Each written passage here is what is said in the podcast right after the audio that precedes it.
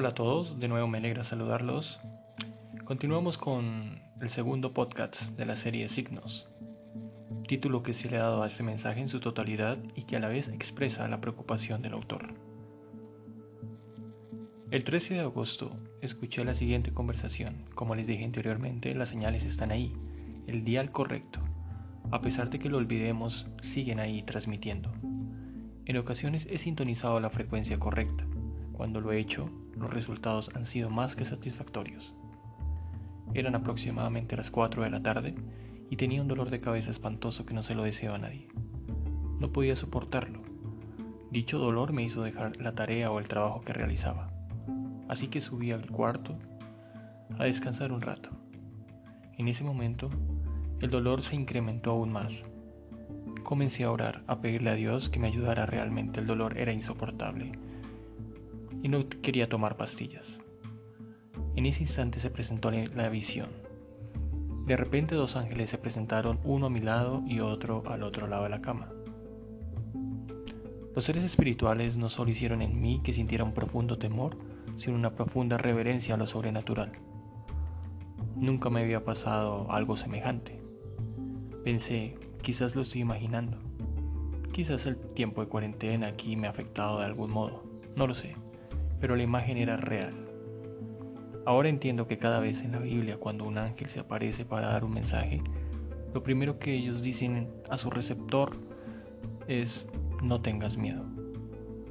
Sea quien fuere, Moisés, José, Gedeón, David, Saúl, los profetas, María la Madre de Jesús, Martín Lutero, la Madre de Sor Teresa de Calcuta o el Papa Juan Pablo, Laura Montoya, no interesa. Al recibir el mensaje, lo primero que hacían los ángeles al comunicarse con aquellas personas era decir no tengas miedo. Creo que el ángel me iba a decir exactamente eso. Pero al sentir su mano en mi hombro, mi reacción fue abrir los ojos y salir del lugar lo más rápido posible. Sí, salí corriendo. Pensé que moriría o algo así me iba a suceder. No sé cuántos de los que estamos aquí han tenido la oportunidad de sentir algo similar. Esa noche del 13 de agosto a las 11 y 40 estaba entre dormido y despierto, y de nuevo los ángeles entraron al cuarto, pero esta vez no vi nada en absoluto, solo escuché la voz.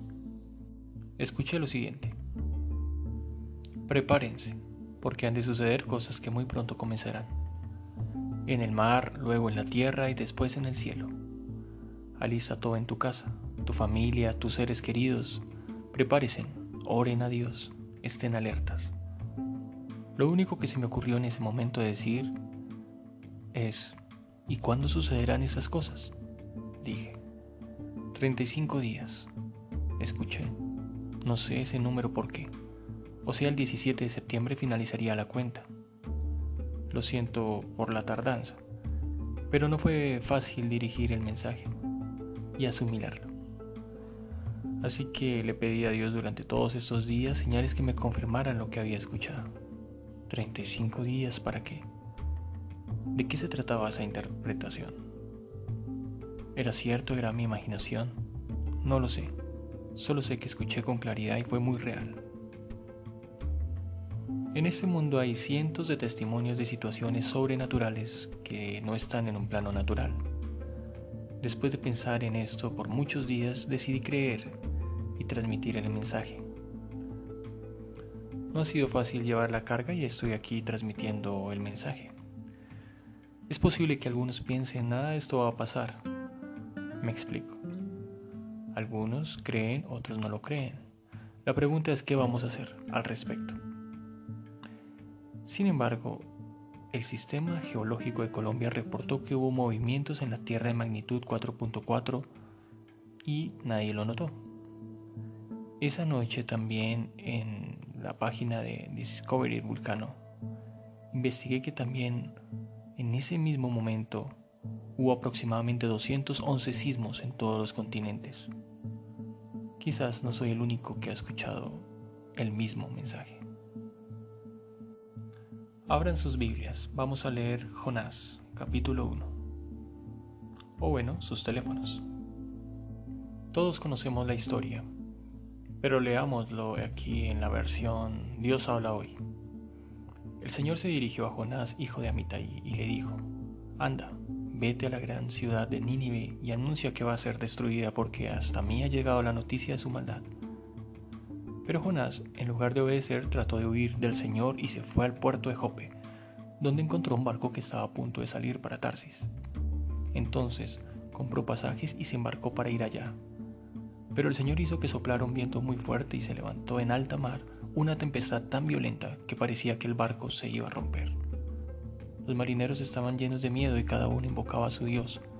Por fin, para aligerar el barco, echaron todas las cargas al mar. Jonás, mientras tanto, había bajado a la bodega del barco y allí se había quedado profundamente dormido. Entonces el capitán fue donde estaba Jonás y le dijo, ¿Qué haces tú aquí, dormilón? Levántate y clama a tu Dios Tal vez quiera ocuparse de nosotros y nos ponga a salvo. Entre tanto los marineros se decían unos a otros, vamos a echar suertes para ver quién tiene la culpa de esta desgracia. Echaron pues suertes y Jonás resultó ser el culpable. Entonces le dijeron, dinos, ¿por qué nos ha venido esta desgracia? ¿Qué negocio te traes en manos? ¿De dónde vienes? ¿Cuál es tu país? ¿De qué raza eres? Jonás le contestó, soy hebreo y rindo culto al Señor, el Dios del cielo, creador del mar y de la tierra. Jonás contó a los marineros que él estaba oyendo del Señor, y ellos al oírlo y al ver que el mar se agitaba más y más, sintieron mucho miedo y le preguntaron, ¿por qué has hecho esto? ¿Qué podemos hacer contigo para que el mar se calme? Pues écheme al mar, y el mar se calmará, contestó Jonás. Yo sé bien que soy el culpable de que esta tremenda tempestad se les haya venido encima. Los marineros se pusieron a remar con todas sus fuerzas para acercarse a tierra, pero no lo lograron, porque el mar se embravecía cada vez más. Entonces clamaron al Señor y le dijeron, Señor, no nos dejes morir por culpa de este hombre, y si es inocente no nos hagas responsable de su muerte, porque tú, Señor, actúas según tu voluntad.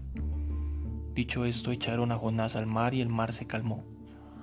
Al verlo los marineros sintieron una profunda reverencia por el Señor y le ofrecieron sacrificios y le hicieron promesas.